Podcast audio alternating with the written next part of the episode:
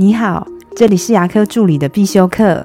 今天要必修的是牙科助理的管理课。管理最难的就是听话照做。牙科管理是我认为很好讲，但是很难有成效的一堂课。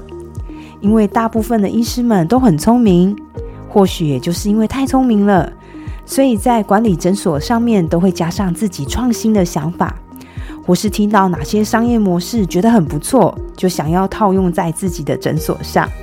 创新很好，但是一定要先学会听话照做。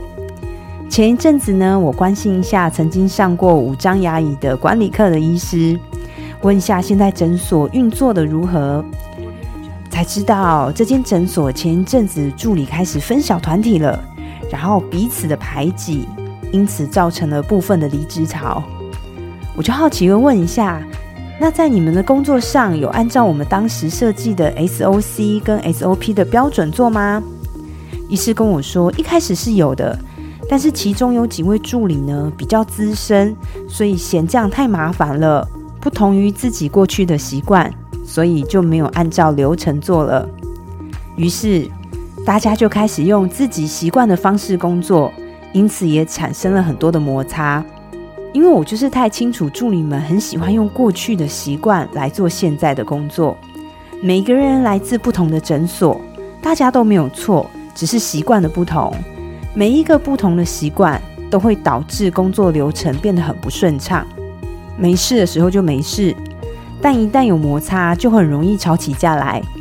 诊所需要有 SOC 跟 SOP 的标准，就是让大家在还没有非常厉害与非常有默契之前。让工作达到标准化，减少混乱、误会与摩擦。你也不会听到助理在说：“是谁教你这样做的？”